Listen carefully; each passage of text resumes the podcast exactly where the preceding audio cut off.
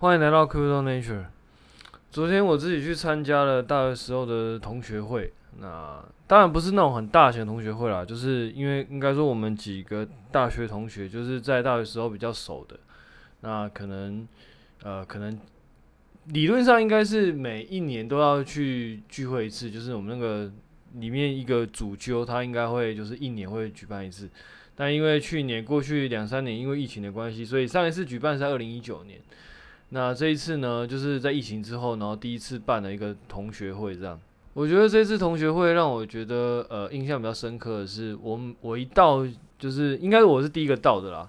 感觉大大家约大概十二点，结果最晚到的人他一点才到，干真的是靠北。然后在。到场的同学，他看到我就有时候有些人就问我说，就是啊，现在那个 AI，然后特斯拉怎么啊？不是不是特斯拉，阿斯拉怎么样？哎呀，你的那个阿斯拉的想法目前怎么样了？这样，然后就说，哎，那阿斯拉好像目前就可以做了。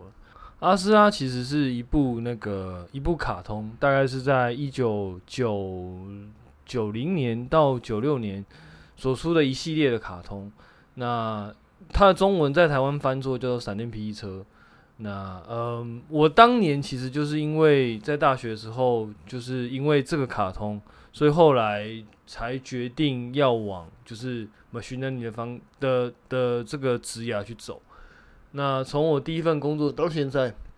大概也做了十年的时间，差不多啦，差不多十年的时间。那基本上我一直都是在这个产业里面工作，这样。那当然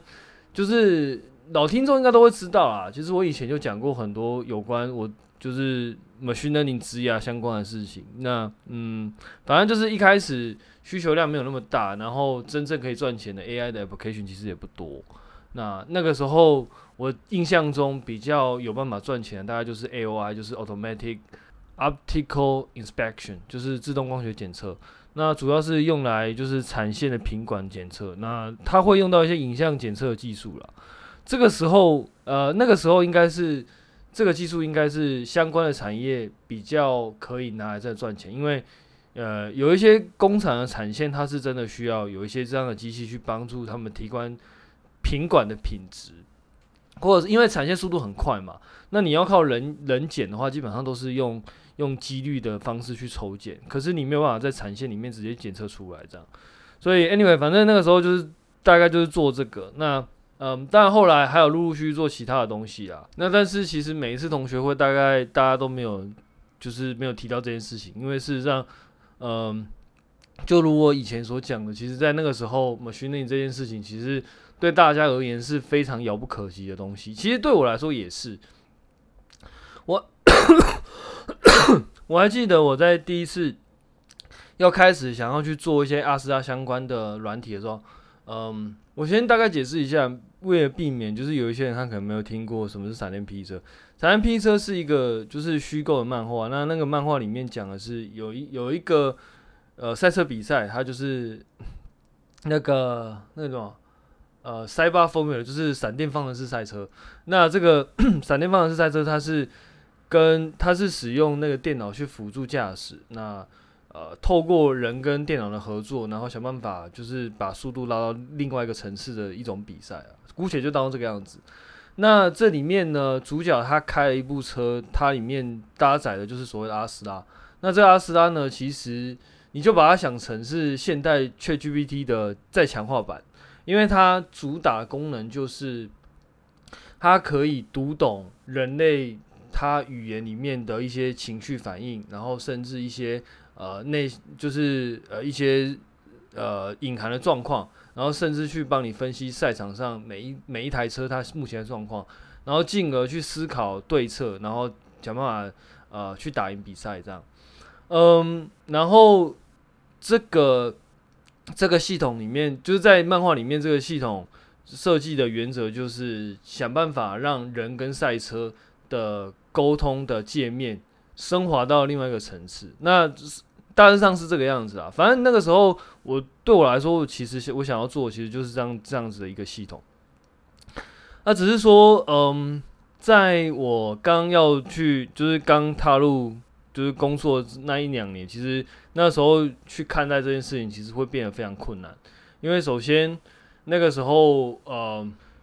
呃，可以达到那个目的的演算法其实不多。那后来有找到，可能 deep learning 是可能可以去达到类似方法的一种呃演算法，只是说那个时候的算力是事实上是非常的，嗯，算算不够啦。就相比现在而言，其实那个时候算力其实非常不够的。然后那个时候其实也没有使用 GPU 去运算的概念。呃，我记得我那个时候在用的时候，大概是呃二零一四年，相当于是 CUDA 五、CUDA 六的时候吧，印象中啊。那因为那个时候我们我们公司其实在用 CPU 去算影像检测，其实达到一个极限。那一样就是以前我有讲过，就是那个时候我提出就是跟公司建议说，其实我们应该采用 GPU，只是说那个时候因为 GPU。比较少，真的在商业上使用，然后去做一些运算了。至少在我在我那个产业，AOI 那个产业是，嗯，我认知是比较少。那竞品也都没有，那所以那个时候就比较，就后来这个计划就流产了。那当然后来的事情大家都知道，不过这反正这就是老黄历了，因为以前就有讲过。那嗯，所以那个时候我就评估，假设我要用用，就是要做到那那样子程度的那个。嗯，沟通模型的话，我可能就要需要很大量的呃资料，然后甚至我也需要一个很大量的算力。那所以那个时候就初步的评估，大家就觉得，嗯，可能我可以慢慢的花我余生的时间，然后慢慢的去尝试，慢慢的去努力这样。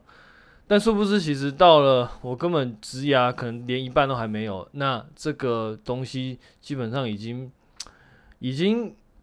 算是已经看得到。它可以做出来的一个希望了，因为事实上你现在去 ChatGPT 的话，如果你会是就是如果你有用过的话，其实它可能可以分析出每一个语句里面它的情感到底是什么，所以你就可以大概的去，他就可以大概的去判断说，诶，现在你讲这句话是高兴、难过，还是你是悲伤的，还是你是焦躁什么的，你可能他未必会很准，可是他已经有摸到这个边了。那我觉得这东西就非常的。呃，接近那个时候的一些想法。那另外一个部分呢，其实就是自动控制的部分。那那个是就是你怎么样用呃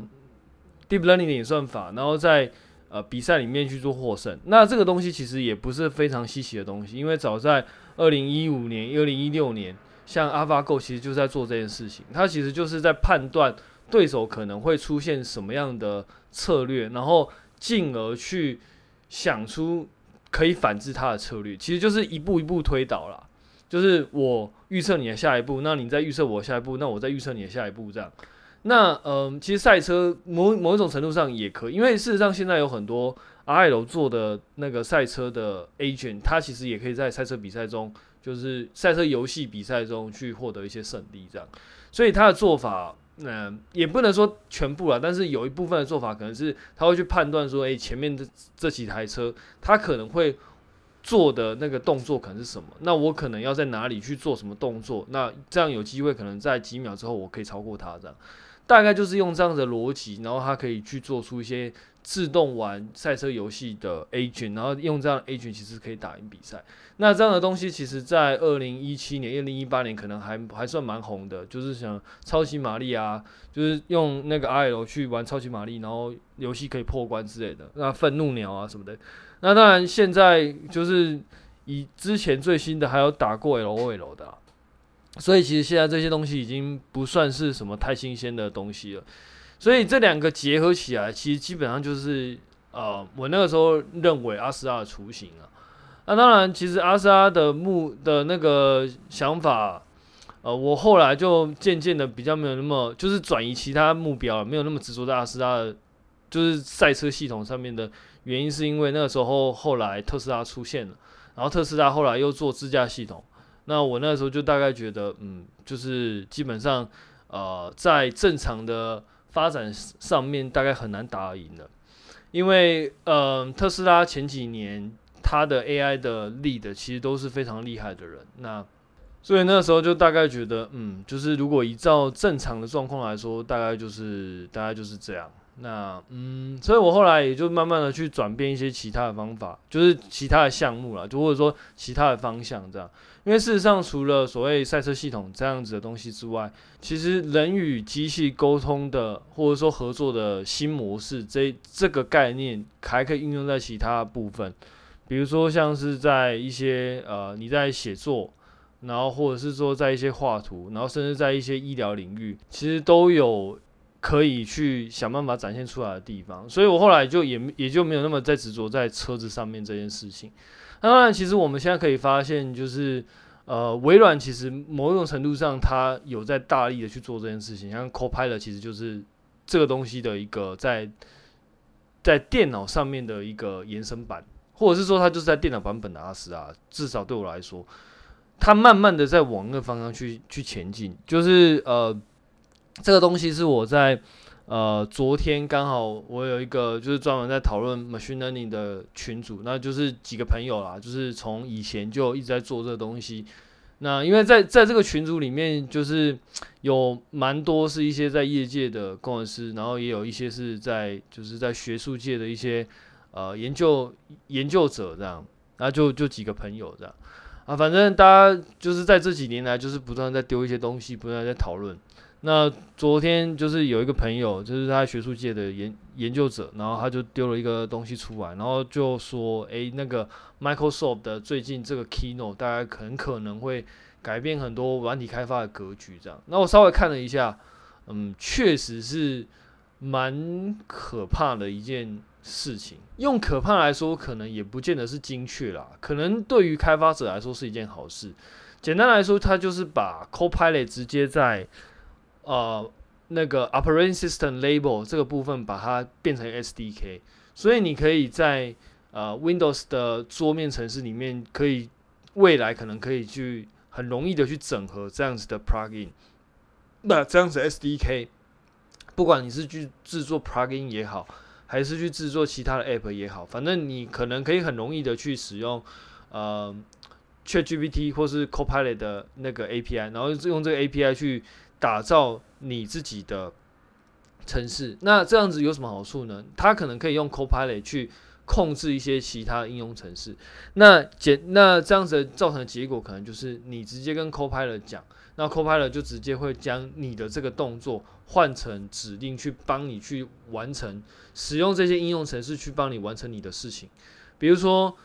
呃，对开发者来说，可能就是写 code。写 code 这件事情，可能就是你告诉 Copilot 说你要写什么，那直接他在 VS Code 里面，他就展现出可能是一些 draft，或者说你直接叫他说你要你要设定什么，他直接可能就直接帮你设定。那你要产生什么 code，他就可能就直接帮你产生了。那你可能要听音乐，你直接叫 Copilot 直接帮你开 Spotify，他可能就开帮你开 Spotify 这样。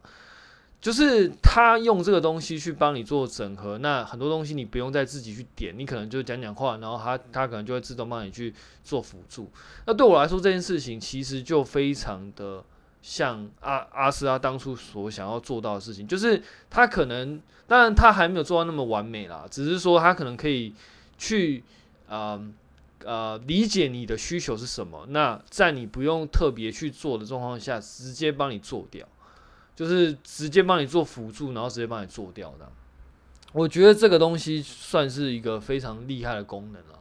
那我觉得直观的影响可能就是，呃，你开发，如果你今天要开发桌面系统的话，大概可能都会考虑会使用这个，因为这样子的功能可能会让 Windows 的那个 OS 的受欢迎程度会越来越提高，因为那个东西不再只是在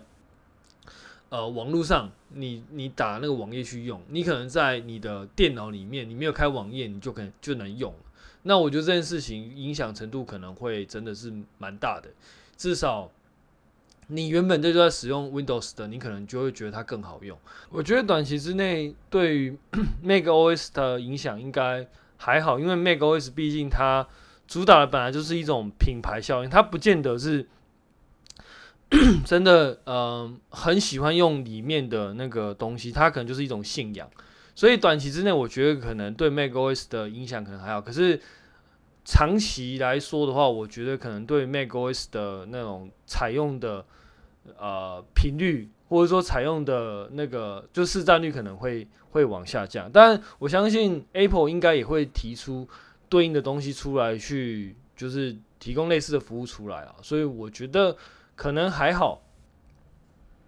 然后另外一个原因是因为 Windows 的市占本来就是在 O 那个 OS 的领域里面算是市占最高的，所以我觉得。呃，因因因为还有另外一个 OS 可能是那个 Linux 嘛，可是 Linux 跟 Mac OS 加起来可能市占都，呃，就是 你会买 Mac OS 的，可能就是会买 Mac OS，那你会用 Linux 的，你可能就会灌 Linux 这样。所以我觉得在桌面系统，除了巩巩固原生的微软的使用者之外，我觉得可能是还好。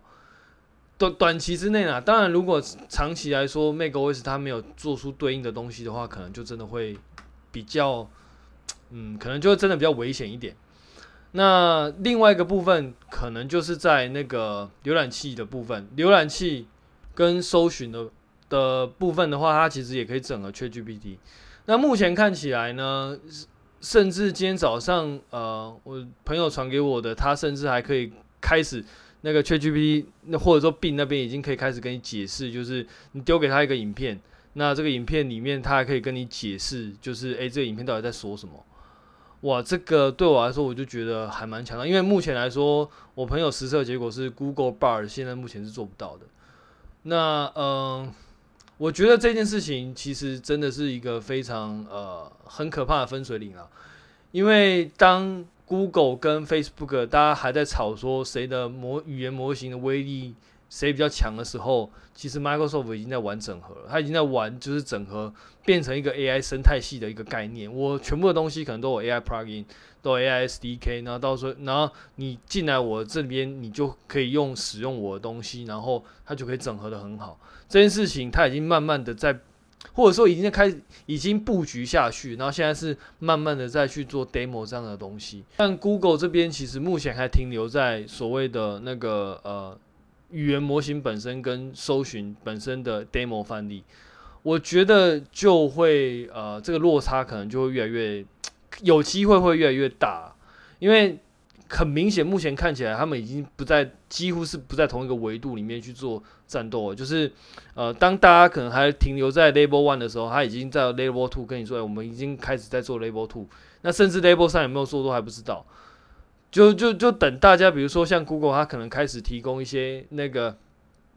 Google Bar 的 SDK 提供给 Android，然后告诉 Android 的 Developer，你可以在做这件事情的时候，它可能又往下进了一步，就是。这种东西就有点像是你今天当下错一步的时候，你就会发现，其实你永远都是慢人家一步啊，除非你，除非等先走的那个人他开始犯错，你可能才会有机会跟上去。不然的话，只要他，嗯、不要说他做的很好了，他只要一直不犯错，不犯大错，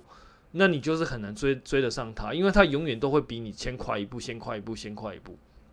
总之，我觉得。以目前来说的话，嗯，Google 要这边要追，或者说 Facebook 这边要追，我觉得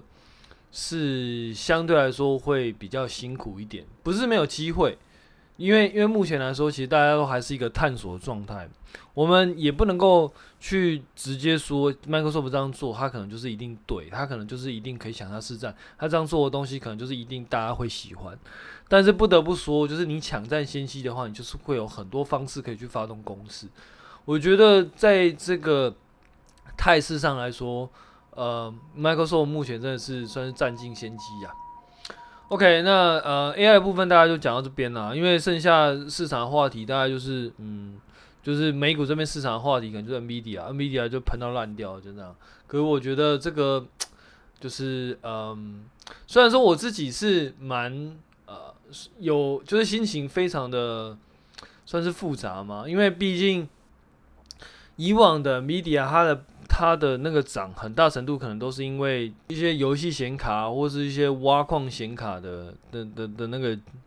绩效。当然，在 AI 算力其实一直以来都是一个主力，只是说它很少被拿来一个就是就是占 C 位啦。至少对我来说，其实很多人至少在二零二二零二二年之前，其实都是对 AI 这个东西，其实都是属于一个。相对来说，会把它视为一个诈骗的一种一种角度啦。其实某一种程度上跟现在的加密货币其实是有点像的。